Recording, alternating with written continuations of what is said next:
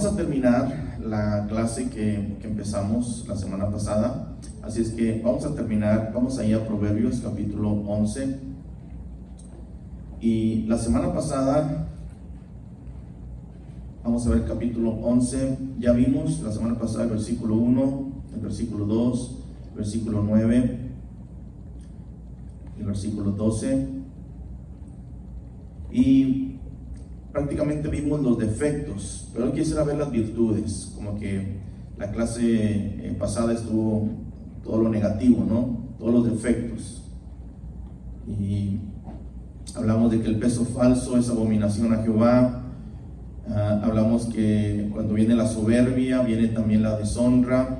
Hablamos sobre el defecto de tener soberbia o ser orgullosos.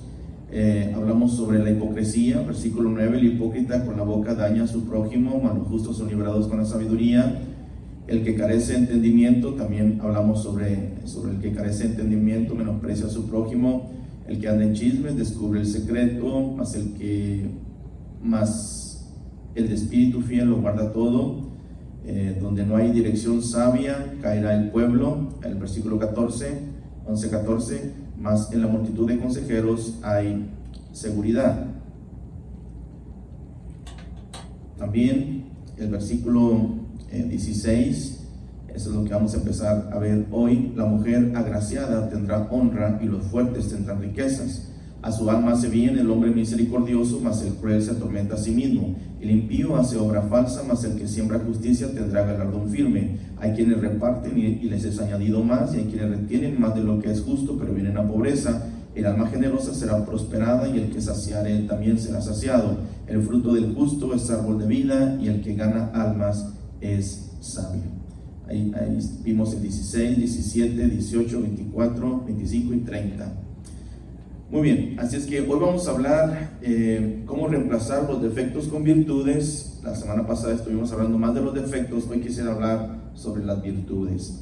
Vamos así a orar, así como están. Padre, te damos gracias en esta hora, Dios, en nombre de Jesús. Gracias, Padre, por todo lo bueno que tú eres. Gracias por tus misericordias. Gracias por tu bondad. Gracias porque tú eres bueno para siempre. Oh Dios, es tu misericordia, tu verdad por todas las generaciones. Te bendecimos a ti, Señor te damos toda la honra y toda la gloria que tú te mereces. Gracias, Señor.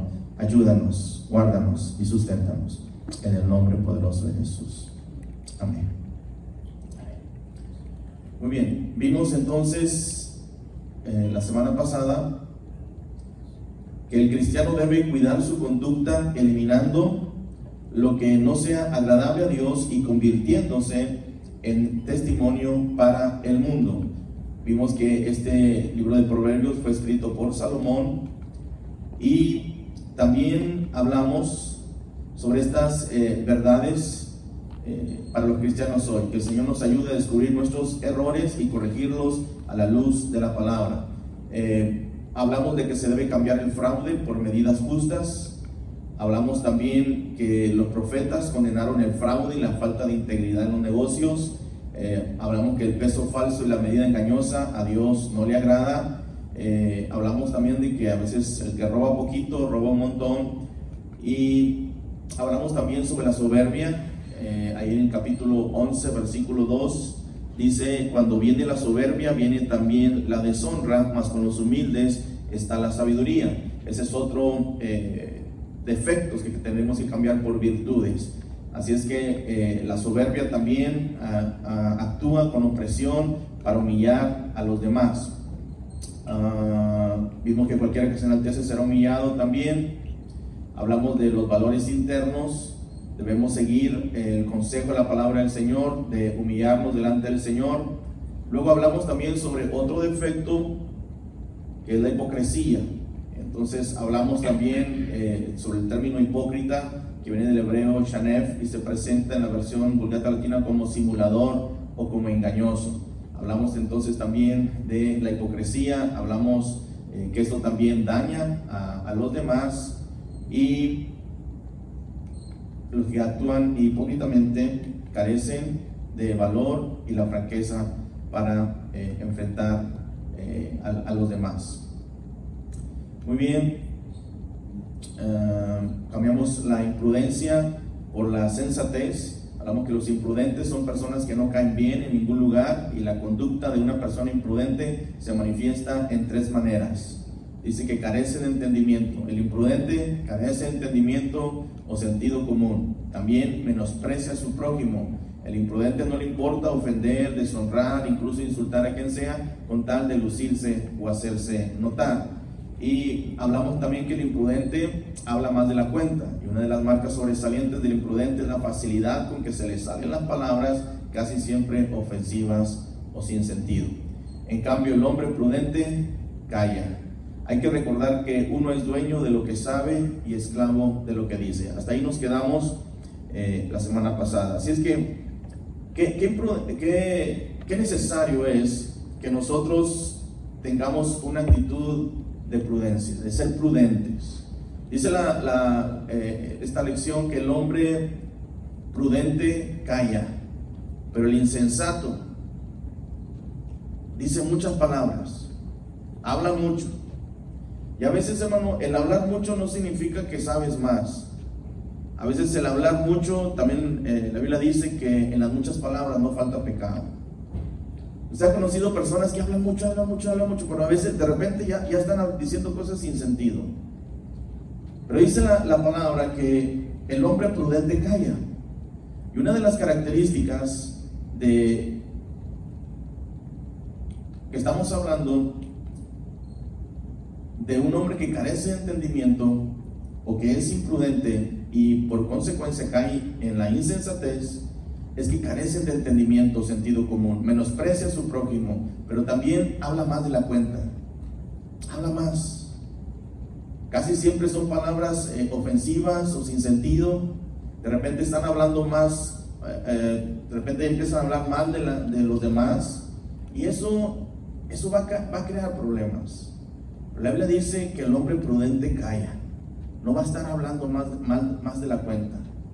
Que su, que sus palabras sean palabras que, que edifiquen, Que cuando usted vaya a hablar, hable cosas que edifiquen, hable cosas que van a ayudar a los demás, no que van a tumbar, no que van a destruir. Por eso, eh, una de las características del insensato es que habla mucho. Y nosotros tenemos que tener cuidado porque de toda palabra, dice la Biblia, ociosa que salga de nuestra boca, tendremos que dar cuentas que tengamos cuidado cuando hablamos. Y la Biblia dice que el hombre prudente calla. Les digo que me gusta cómo lo expresa Santiago en la Biblia paráfrasis, cuando dice que el creyente debe oír mucho, hablar poco y enojarse menos. Esto nos habla también de, de ser hombres y mujeres prudentes, que escuchan mucho. Es mejor escuchar, hablar poco, porque en muchas palabras no falta pecado y de repente cuando estás hablando y hablando y sin sentido, de repente ya estás ofendiendo, ya estás hablando mal de alguien. Así es que el creyente debe oír mucho, hablar poco y enojarse menos, dice Santiago. Y si estamos hablando que el hombre prudente calla, hay que recordar que uno es dueño de lo que sabe y esclavo de lo que dice. Me gustó este pensamiento, por eso lo, lo subrayé. Hay que recordar que uno es dueño de lo que sabe. Tú eres dueño de lo que sabes. Sean cosas buenas o cosas malas de los demás. Pero eres esclavo de lo que dices. Tú puedes decidir con tu lengua dar vida o dar muerte, también dice Proverbios. Pero recuerda que tú eres dueño de lo que sabes. Puedes saber cosas que nadie sabe, puedes saber cosas eh, malas o buenas de las personas. Pero ¿por qué no decir, Señor, yo conozco a esta, persona, escuché cosas o, vi cosas malas que, está haciendo, pero Señor, yo te pido que tú lo ayudes, Señor, guíalo, Señor, que Él vuelva a ti, Señor, que esa persona eh, reconozca que, lo que está haciendo no está bien y, y, que esto, Señor, le va a afectar, Señor, bendícelo, ayúdalo, guárdalo, guíalo. Esa debería ser nuestra actitud. Sin embargo, cuando sabemos algo, o a veces ni nos consta, vamos, oye, ¿sabes qué? me dijeron que, anda mal, aquella persona, no hombre, un pecadora, no anda haciendo. Y a veces ni te consta. ¿Me explico? Hay que recordar que uno es dueño de lo que sabe y esclavo de lo que dice. No te esclavices, ¿no? Uno es dueño de lo que sabe y esclavo de lo que dice. Así es que, por favor, si no, si no estamos seguros, si no sabemos, mejor no aumentemos más. Ahorita vamos a hablar también eh, sobre lo, que provoca cuando, cuando Pero hay que recordar que uno es dueño de lo que sabe y esclavo de lo que dice. Por lo tanto, tengamos prudencia. El hombre prudente calla, pero el necio, el insensato, habla mucho. Tú eres dueño de lo que sabes y esclavo de lo que dices. El imprudente se deleita en hablar sin pensar en que sus palabras no son del agrado de nadie o que con sus palabras, como dice Proverbios, va a dar vida o va a dar muerte. Aunque el insensato no va a dar vida, va a dar siempre muerte. Así es que hermano, tengamos cuidado en este aspecto. Hay que reemplazar los defectos con virtudes. Y de modo de que si tú sabes algo, hermano, mejor ora por esa persona, pero no aumentes. No te compliques, no peques al estar aumentándole cosas o estar eh, diciendo cosas que eso luego van a afectar a esa persona. De repente ya vamos a estar hablando de más o cosas que no nos constan. Así es que uno es dueño de lo que sabe y esclavo de lo que dice. La siguiente es que los chismosos aprendan a guardarlo todo. Vamos a ir ahí, Proverbios 11:13. ¿Qué dice ahí Proverbios 11:13? ¿Alguien lo tiene?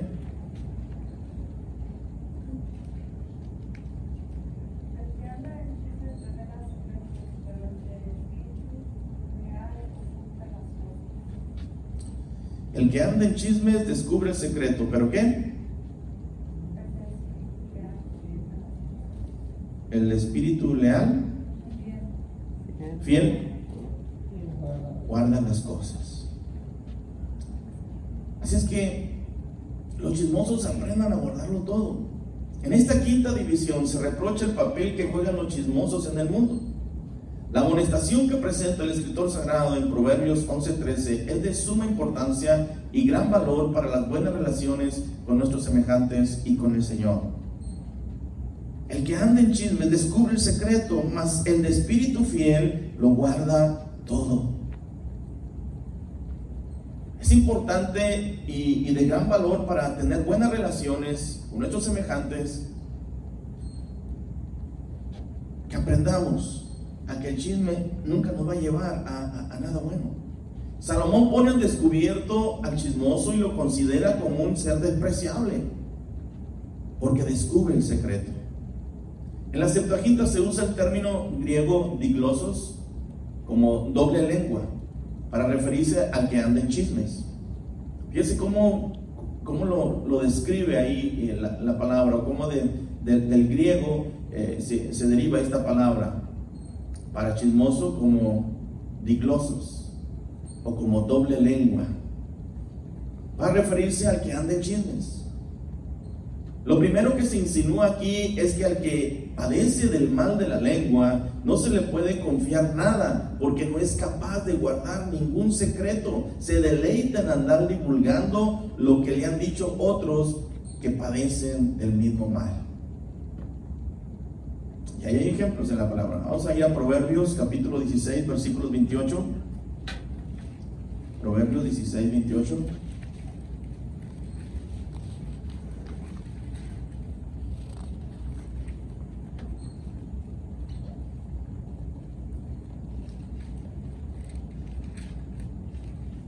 Ahí lo tiene ahí, Proverbios 16, 28. Aunque el necio cuando calla es, aunque el necio cuando calla es contado por sabio y el que cierra sus labios es entendido. Okay. Aquí la, versión Reina Valera dice, el hombre perverso levanta contienda y el chismoso aparta a los mejores amigos. Wow. El hombre perverso dice que levanta contienda, o sea, levanta peleas. Pero dice, y el chismoso aparta a los mejores amigos.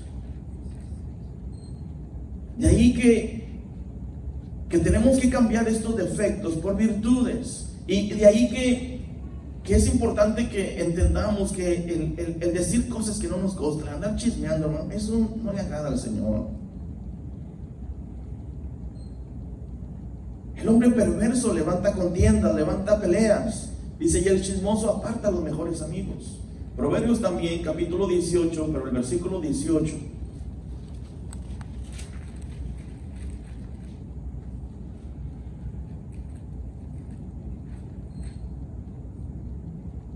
Dice, la suerte pone fin a los pleitos y decide entre los poderosos. Y luego ahí está el versículo 21, 18, 21. La muerte y la vida están en poder de la lengua y el que la ama comerá de sus frutos. La muerte y la vida están en, en poder de la lengua y el que la ama comerá de sus frutos. Y ahí que es importante que, sepamos que con nuestra lengua, con nuestra forma de hablar, o podemos dar vida o podemos dar muerte. También ahí en el capítulo 18, perdón, Proverbios 18, 18, 8, fue el que ya vimos. No, 18, 8 dice, las palabras del chismoso son como bocados suaves y penetran hasta las entrañas. Bueno, fíjense cómo lo desprecian aquí. 18.8 de Proverbios. Las palabras del chismoso son como bocados suaves y penetran hasta las entrañas. Luego vamos ahí a 26.20. Proverbios 26.20.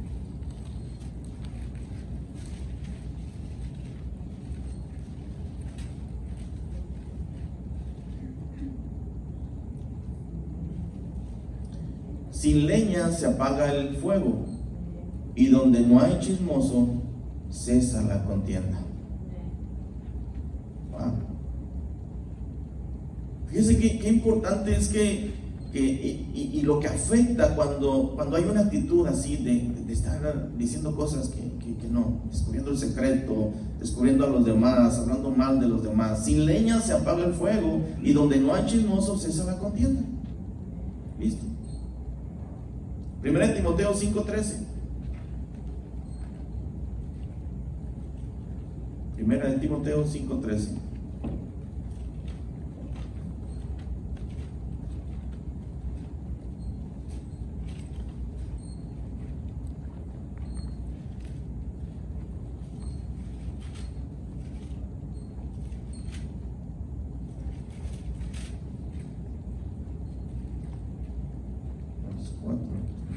estoy en segunda de Timoteo.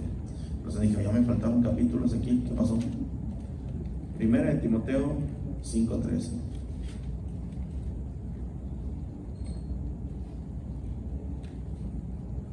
Dice, y también aprenden a ser ociosas, andando de casa en casa. Y no solamente ociosas, sino también chismosas y entremetiéndose y hablando lo que no debiera. No, Proverbios se quedó corto aquí con Timoteo. Bueno, Pablo hablando a Timoteo, o Pablo hablando a la iglesia. Y también aprende, está refiriéndose a las mujeres, a ser ociosas, o sea, que, no, no hace nada. Andando de casa en casa, y no solamente ociosas, sino también chismosas y entremetidas, hablando lo que no debieran.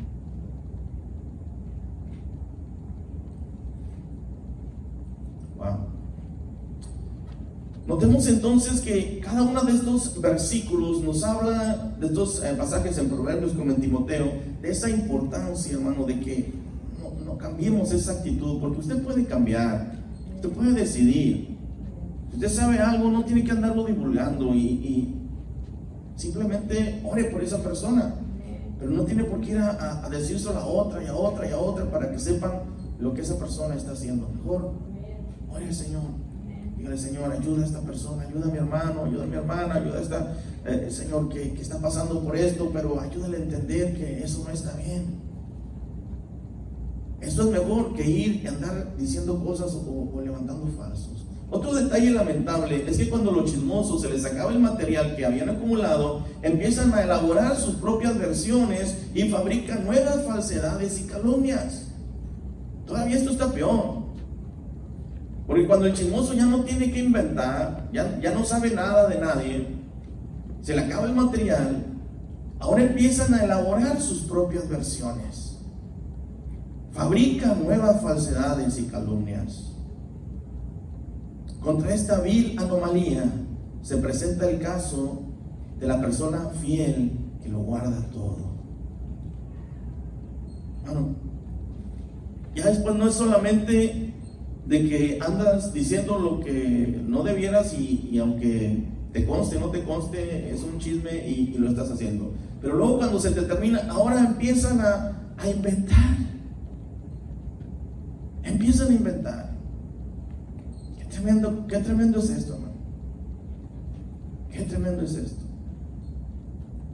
Empiezan a inventar cosas y esto se convierte en una calumnia. Falsedades, son calumnias. Tenga cuidado. Tenga cuidado con esto. Y a veces queremos ponerle el sello así como para que no nos diga nada con que Dios me dijo. Y a veces Dios no dice nada. Pero el chismoso tiene que, crear, fabricar nuevas falsedades y calumnias. Sobre todo si es un hijo de Dios, una hija de Dios que, que tiene testimonio, que sirve al Señor, que guarda al Señor, no, no hay cabida para ese tipo de, situaciones. No se presten. Sabes que a veces también es tu carne la que puede hablar, o inclusive hasta Satanás puede meterte ahí cosas e ideas en la cabeza, fabricar esas nuevas falsedades y calumnias.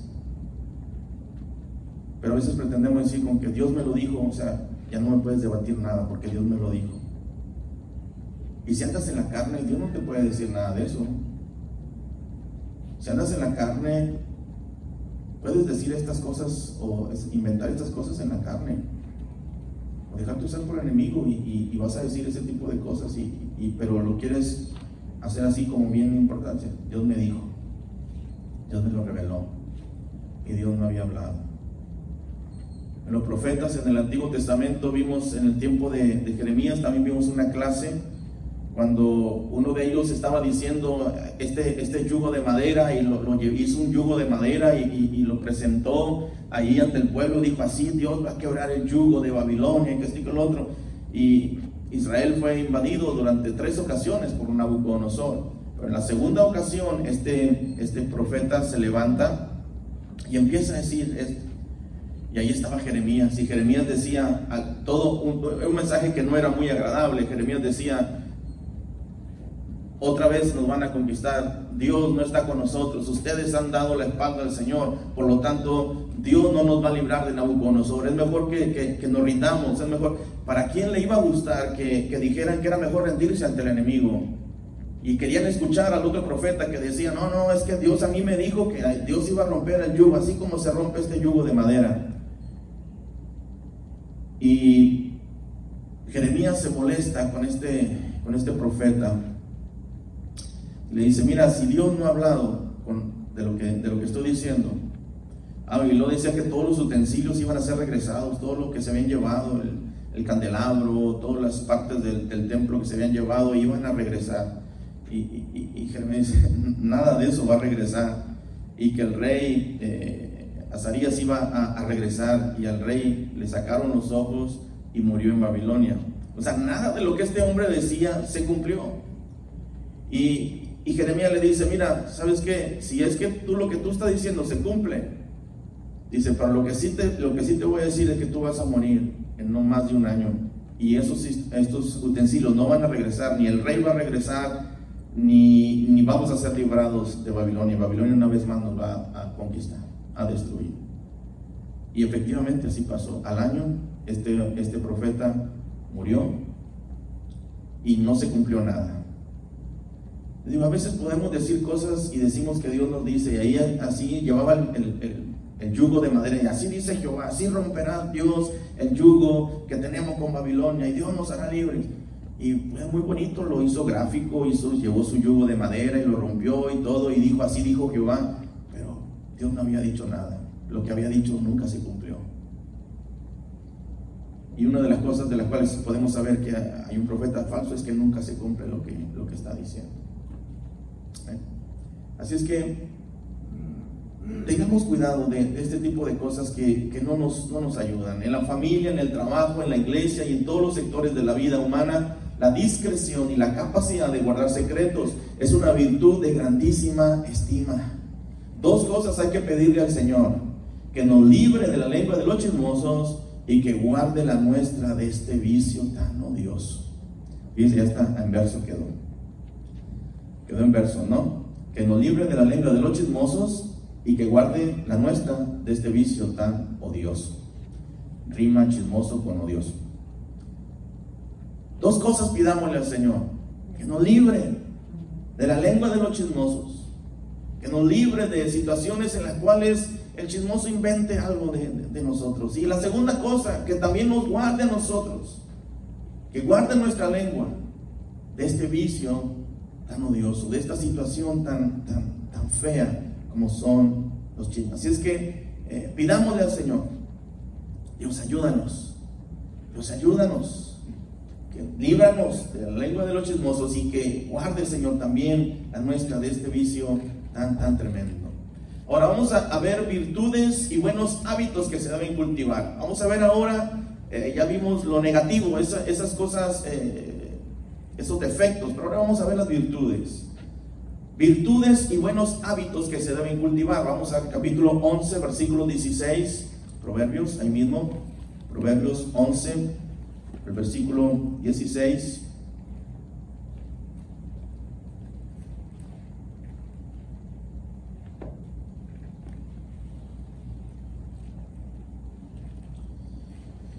Dice, la mujer agraciada tendrá honra y los fuertes tendrán riquezas. La gracia natural embellece y honra a la persona. ¿Saben que a veces puede haber una persona que, físicamente no sea muy guapa, muy, físicamente no está muy bien? Pero usted dice, pero me cae bien esa persona. Su forma de hablar, me cae bien, quiero platicar con esa persona. Tiene una gracia eh, eh, eh, y es una gracia natural. Por eso es, importante que, que, veamos que la gracia natural embellece y honra a la persona.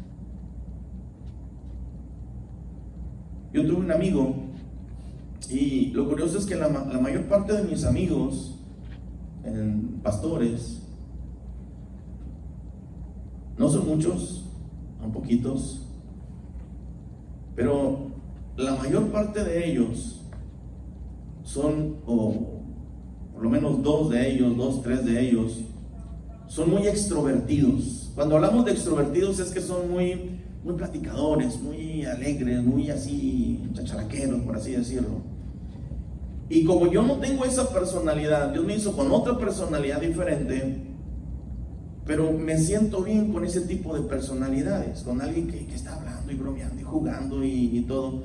Bueno, ya después cuando empiezan a jugar y jugar y jugar, como que sí ya me caen gordos, pero, pero, pero que al menos un, ratito, ¿no? Que estén, estén jugando, porque si no vamos a caer en lo que estamos hablando, de que el, el que habla mucho ya, ya después empieza a, irse por otro lado, ¿no? O a veces me encargo, si se está yendo ya por otro lado, eh, pues, eh cálmate, ya estás, ya estás hablando de más o ya estás hablando de aquella otra persona, vamos, vámonos, ya una camada, ¿no? Pero tienen una gracia natural. Son muy platicadores, son, son, son amables, son... Te sientes a gusto con ese tipo de personas. Bueno, en lo personal, yo me siento a gusto porque porque puedes platicar con ellos, porque puedes hablar de cualquier cosa, porque son abiertos, porque son extrovertidos, porque son alegres y es una personalidad diferente a la mía. Yo no soy así. Pero esa personalidad, me gusta estar con ellos y, y son mis amigos. Porque la gracia natural embellece y honra a la persona. Esta, esta parte del proverbio se dedica a elogiar la gracia natural. Hablar de los que no acostumbran depender de la belleza exterior, sino de lo natural.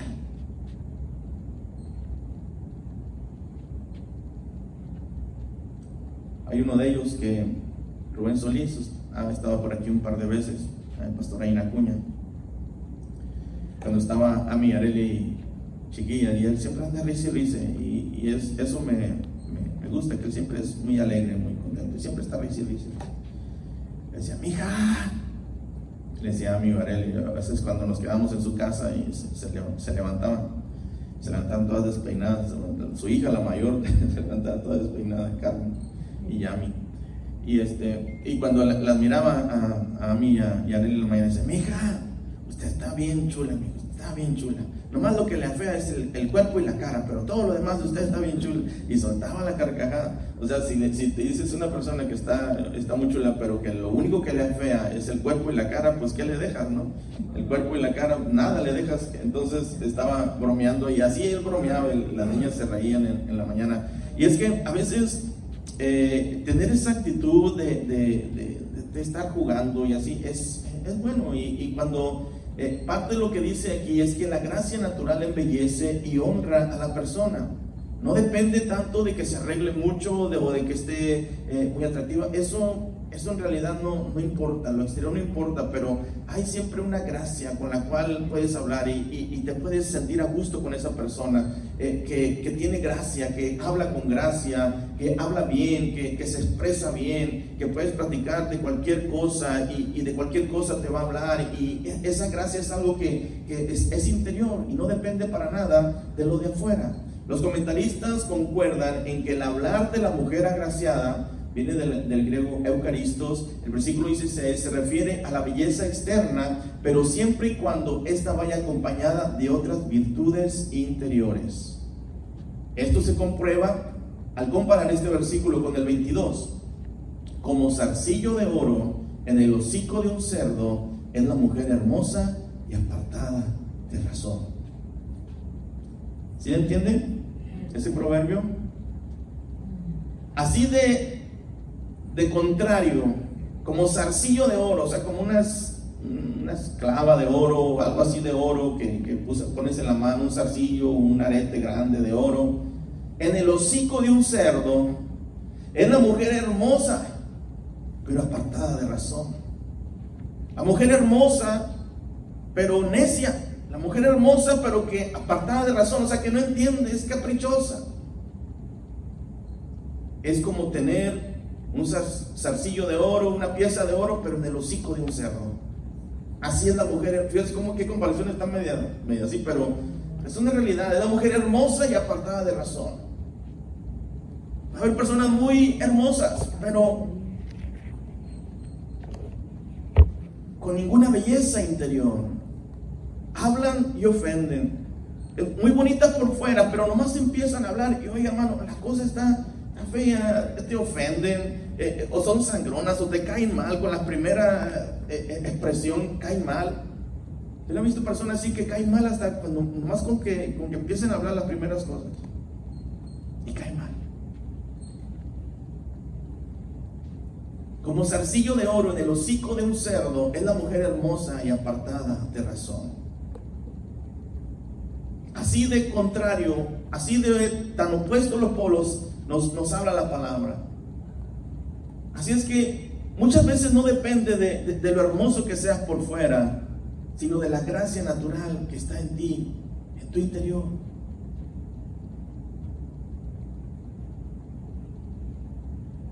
¿Saben que a veces, no todas, pero no han visto ustedes parejas, como que dice, parejas disparejas?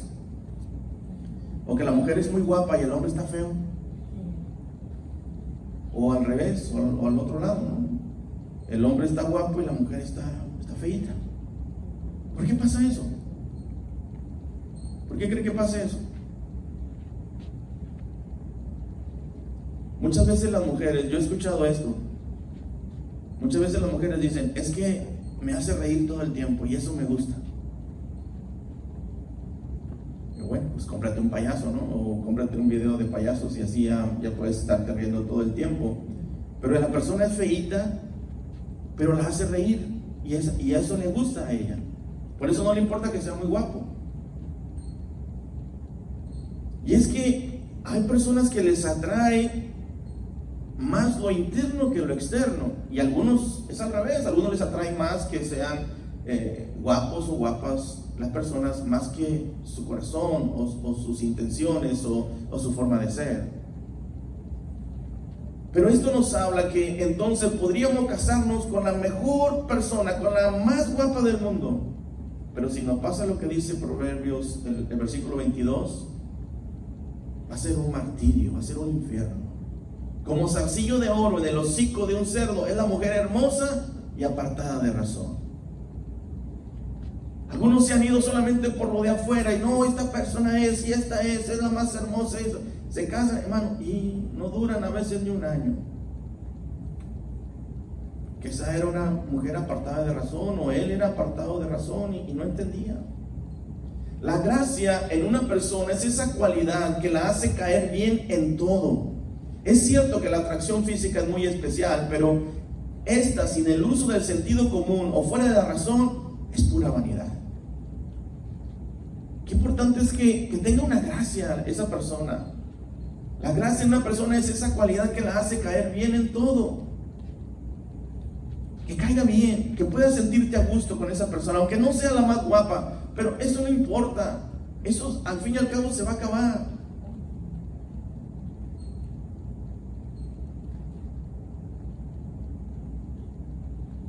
había una canción de los años en los 60.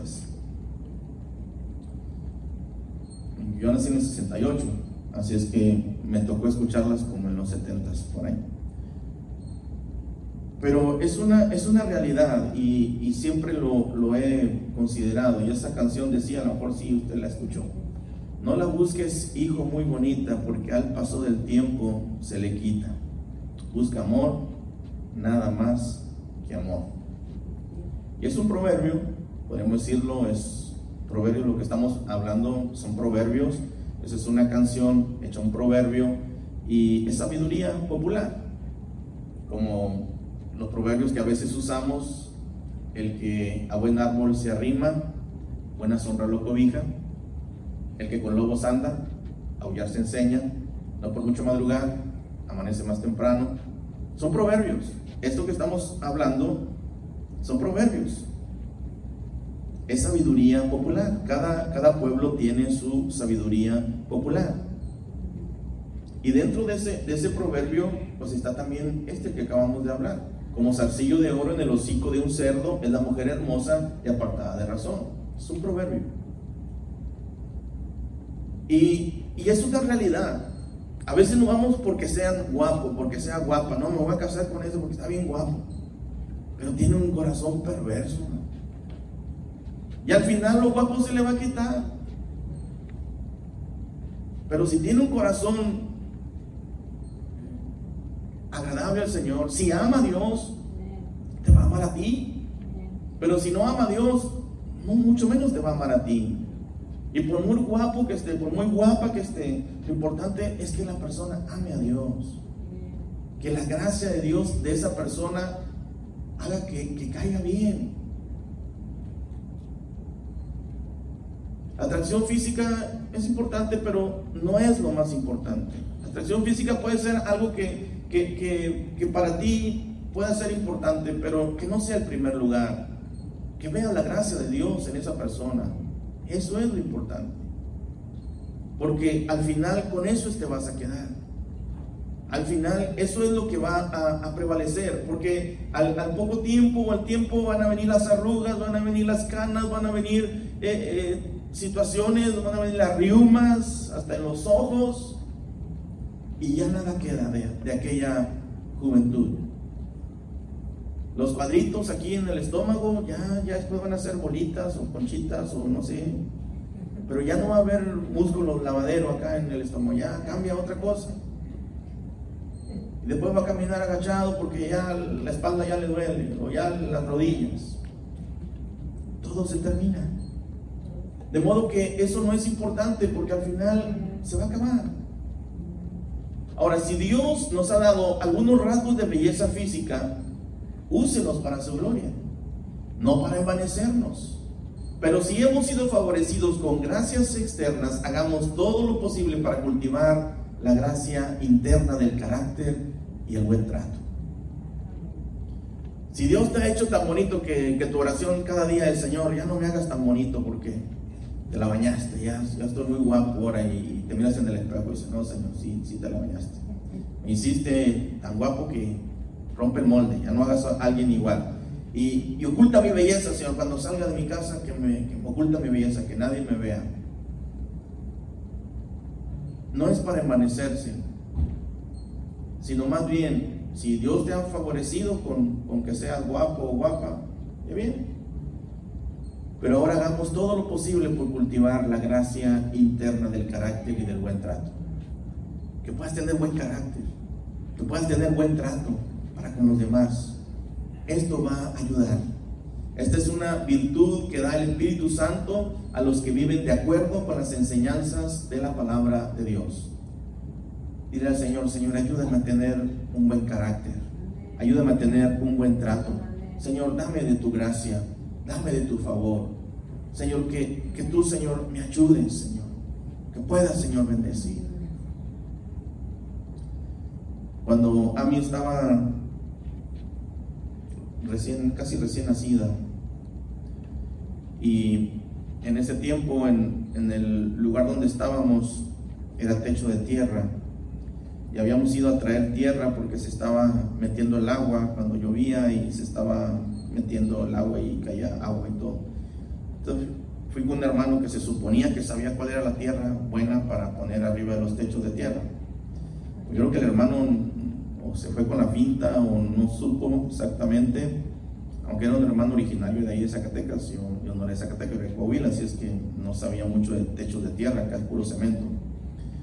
Total, fuimos y trajimos la tierra, la subimos, un lío para ir a traerla y luego para subirla hasta arriba casas altas de puro adobe.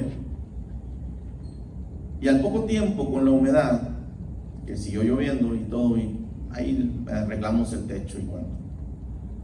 Al poco tiempo, empezaron a aparecer 100 pies en el techo. 100 pies, esos gusanos que tienen muchas patitas, 100 pies. Y se oía cuando andaban en el techo, en las vigas del techo, y empezaban a caer eh, la, tierra, porque aunque iban así de patitas, con que dice patas para arriba, pero iban aventando tierra cuando iban caminando, y nos daba pendiente que fueran a caer en, el techo. Un Moisés que nos habían regalado una doctora, y tenía un Moisésito para meternos ahí a. Y nos daba pendiente que fuera a caerle ahí algún 100 pies o le fuera a picar. De modo que cuando oíamos el, yo oía siempre el sonido de, las patitas y la tierra que caía, agarraba a mí y la cargaba y me ponía a orar. Muy seguido, a veces en las madrugadas, me ponía a orar y la, agarraba en, mis manos, mientras que Leti podía dormir un, rato, porque o a mí estaba llorando o teníamos que cuidar, oíamos el sonido de las patitas de los 100 pies, así es que lo agarrábamos y, a veces me tocaba a mí Leti que durmiera un poco. Y yo recuerdo que en una ocasión eh, estaba ella llorando y eh, estaba enferma también ese tiempo. Y, la cargué en mis brazos y empecé a orar. Y no sé por qué oré de esa manera, pero oré con, con una convicción en mi corazón y le dije, Señor, mi niña está enferma y se le caía el pelo por, como por ruedas, así se le caía el pelo y estaba peloncita de ciertas partes.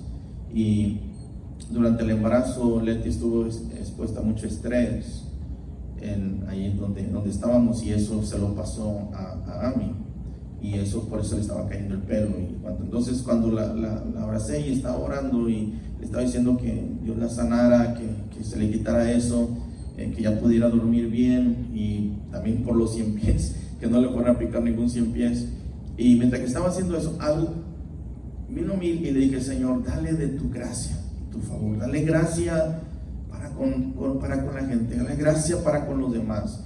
Y, y- y que ella sea una persona que, que caiga bien, una persona que, que- que te ame también y, y- que, que tenga gracia delante de, de- de los demás y que pueda ella crecer en gracia y en favor eh, delante de las personas. Señor, te pido que le llenes de ti, le llenes de tu gracia. Y en el transcurso del tiempo, yo he visto que, que Ami tiene ese, ese carácter para, para caer bien, cae, cae bien. Lo miro cómo trabaja, eh, cómo atiende ahí, con qué. eh, a veces cuando voy y le ayudo ahí a César, si no llega el, el ayudante y, y le ayuda ahí a César, y, y las demás trabajadoras ni se oye cuando, cuando llegan, tienes que decir buenos días, en qué puedo servirle, eh, qué necesita y esto, lo que sea. Ni se oyen las, las demás trabajadoras. Llega Ami y desde buenas, buenos días, ¿cómo está? Eh, y, y- eh, ¿Va a necesitar algo? Esto y lo otro, algo más, necesita el recibo, esto y lo otro. Y, se oye ella hablando eh, y la gente, algunos le han dicho, hoy venía triste, venía así, pero tú me has hecho el día por la forma como me hablaste, por la forma como me trataste. Algunos viejitos, eh, algunos de ellos ya murieron, pero de- decían, me gusta cómo, cómo me tratas, me gusta cómo me, me, me hablas, me gusta cómo, cómo eres. Y sabe, E- esa es la gracia que Dios da. Esa es la gracia que, que Dios da a nuestras vidas, a nuestros corazones. Esa es la gracia que, que Dios pone en nosotros. Y, y- y si quizá a veces podemos no ser muy, muy atractivos o, lo que sea, pero pidámosle al Señor, Señor, dame de tu gracia. Señor, dame de tu gracia, dame de tu favor, que, que yo pueda, Señor, presentarme eh, delante de los demás y que pueda ser una bendición, que pueda tratar bien a los demás y, en, su caso, el tratar a, los demás y, que pueda ver que la gente se sienta a gusto simplemente con un saludo, eh, eh, con una expresión. A veces no pensamos que las personas traen problemas, traen dificultades y a veces con, un- con un- una sonrisa y un, un buen trato, las cosas cambian. Por eso las personas dicen, me has hecho el día con, con con- con conversar contigo, con platicar contigo, con, con la forma como me recibiste. Porque es importante que cultivemos esta gracia interna del carácter y del buen trato. Tratemos bien a los demás. Esta es una virtud que da el Espíritu Santo a los que viven de acuerdo con las enseñanzas de la palabra de Dios. Así es que hagámoslo. Que podamos bendecir a los demás. Que podamos honrar a los demás. Ahora, es agraciada la persona que agrada a Dios y a sus semejantes. Seamos como Jesús que crecía en gracia para con Dios y con los hombres. Ahí está en Lucas 2.52. La Biblia dice que Jesús crecía en gracia para con Dios y con los hombres. Ore por sus hijos. Dígales, Señor, que mis, mis hijos crezcan en gracia, en favor, para con Dios, para con los hombres. Ayúdanos. O como se nos prometió en la Biblia, ahí en Proverbios capítulo 3, versículos 4, cuando dice, hallarás gracia y buena opinión ante los ojos de Dios y de los hombres. Cuando caminas con sabiduría, ahí en Proverbios 3, 4 dice que hallarás gracia y buena opinión ante los ojos de Dios y de los hombres. Que podamos decir, Señor, ayúdame a crecer en gracia. Señor, ayúdame a crecer en favor. Ore por sus hijos, dígale, Señor, que, crezcan en ti, Señor, que crezcan con gracia para contigo, para con los hombres. Que tu gracia y tu favor sea sobre ellos. Si usted nota a veces, eh, siempre mi oración es, Señor, que tu gracia y tu favor sea sobre mi hermano. Señor, que tu gracia y tu favor sea sobre mi hermana. Qué importante es pedir la gracia y el favor de Dios ante los demás. Pídalo por sus hijos, pídalo por su esposa, pídalo por su esposo. Que la gracia y la buena opinión esté ante los ojos de Dios y de los hombres. Otro aspecto importante, otra virtud, la misericordia, le hace mucho bien al alma. La segunda en esta serie de virtudes, se va a acabar. La segunda en esta serie de virtudes es la misericordia, conocida por nosotros también como un fruto del Espíritu Santo. Aquí se habla de la misericordia como una actitud que una persona realiza para bendición de otros, para que al final resulta haciéndole bien a su propia alma. Que podamos obrar de misericordia, hermano. La misericordia le hace mucho bien al alma. Esta es otra virtud. Tenemos que reemplazar estos defectos por esta virtud de la misericordia. Que podamos ser misericordiosos, que podamos hablar con misericordia, que podamos tratar a los demás con misericordia, que podamos hablar con misericordia y que tengamos misericordia de los demás. Con razón enseñó Jesús a sus seguidores, bienaventurados los misericordiosos, porque ellos alcanzarán misericordia. Ahí Mateo 5:7. Bienaventurados los misericordiosos, porque ellos alcanzarán misericordia.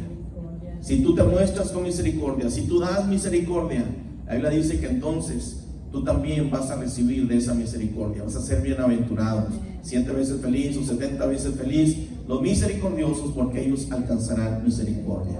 Actuar con misericordia es todo lo contrario a ser cruel. Una persona cruel es una persona despiadada, es una persona que es todo lo contrario, es una persona que no tiene misericordia, al contrario, es cruel. Es decir, el misericordioso piensa en los demás con gran cuidado, los considera, los tolera, perdona, ayuda y alienta. Eso es lo que hace el misericordioso. Piensa en los demás, los considera, los tolera, los perdona, los ayuda, los alienta. Que podamos tener estas virtudes en nosotros, que podamos ser para con los demás, tener una actitud de misericordia, que tengamos un cuidado para ellos, que los consideremos, que los toleremos, que los perdonemos, que los ayudemos y que los alentemos. Es importante que esta actitud esté en nosotros. La persona cruel se alegra cuando ve sufrir a otros, si no es que él mismo se presta para causarles dolor. En cambio, los hijos de Dios están llenos del amor de Dios y se gozan en hacer bien a los propios y extraños y que el Señor nos ayude a cumplir con este mandamiento divino, pues por nuestra propia cuenta no somos capaces de hacerlo. Que Dios nos ayude a tener esta actitud de misericordia, que podamos eh, obrar en misericordia y que podamos eh, bendecir a los demás. En este pasaje se habla de varias cosas. En primer lugar, se alaba a los que reparten a otros lo que Dios le ha dado y como respuesta del favor divino les es añadido más. Ahí se, alaba al que, al que reparte, dice ahí la palabra, les es añadido más. Pero el que retiene más de lo que es justo viene a pobreza. Esto suena muy parecido al consejo de Eclesiastés 11.1 cuando dice, echa tu pan sobre las aguas porque después de muchos días lo hallarás. Así es que el que reparte dice que le es añadido más. Así es que es como este, este pasaje de Eclesiastés 11.1. En cambio, los tacaños, los que cierran su corazón a la necesidad de sus semejantes, retienen más de lo que es justo, pero vienen a pobreza. En segundo lugar, el versículo 25 tiene un mensaje de complacencia para el alma generosa. La persona que da a otros con liberalidad y sin reproche. La segunda parte de este versículo no usa el verbo saciar, sino irrigar o refrescar, como cuando se echa agua a una planta, como recompensa, por supuesto, él también es irrigado o refrescado. Esta figura muy común en zonas donde hay que regar las plantas indica que la generosidad con que tratemos a los necesitados nos será devuelta con abundancia de bendiciones. Así es que si somos generosos con, y, y tratamos con esa misma generosidad a los que son necesitados, nos será devuelta con abundancia de bendiciones cuando tenemos esta actitud.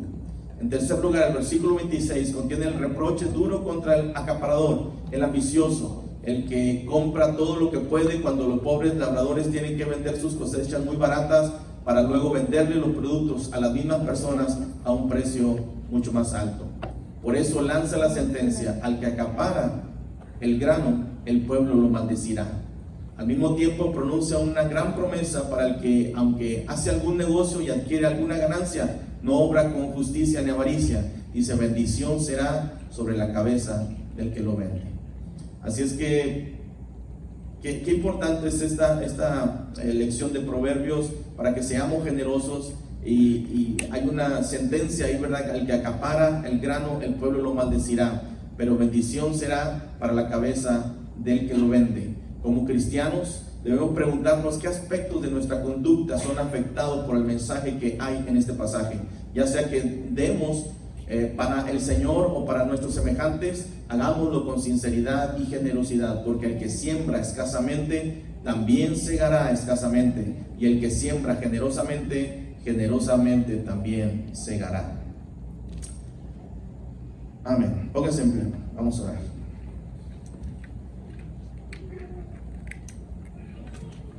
Que podamos dar con generosidad, que podamos ser generosos, que podamos ser misericordiosos y sembrar y poner estas virtudes en nosotros. El que siembra escasamente, también segará escasamente. Y el que siembra generosamente, generosamente también segará. Así es que que podamos eh, siempre honrar al Señor, que podamos siempre bendecirle y que podamos cultivar cada una de estas eh, virtudes que hoy hemos estado hablando, que podamos cultivar estas virtudes que van a ser eh, de bendición a nuestros corazones y que podremos honrar al Señor por su misericordia. Vamos así.